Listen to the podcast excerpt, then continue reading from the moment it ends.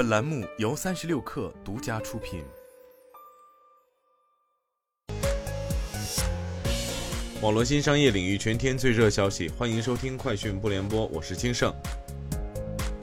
三十六氪获悉，据快手官方消息，为引导付费短剧业务健康发展，夯实自身短剧内容和产业生态建设，快手将于十二月三十一号二十点正式停止第三方微短剧小程序的商业推广和投放。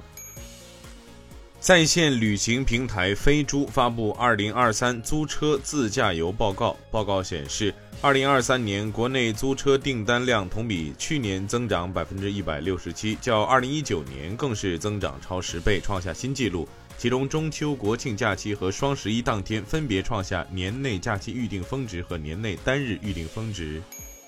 工业和信息化部等七部门印发关于加快推进视听电子产业高质量发展的指导意见，其中提出支持彩电龙头企业丰富产品矩阵，完善产业链条，开拓海外市场，持续提升生态主导力，引领行业发展，鼓励音箱、耳机、麦克风代工企业发展自有品牌，提升产品附加值和行业影响力。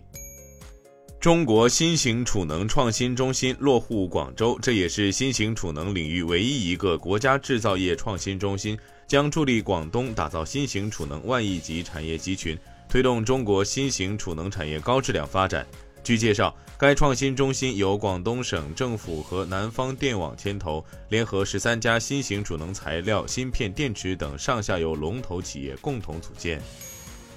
十二月十五号，今天，二零二三光伏行业年度大会在江苏宿迁举办。中国光伏行业协会名誉理事长王博华在会上表示，今年光伏行业增长势头强劲。他表示，全球清洁能源相关投资已连续八年超过化石能源。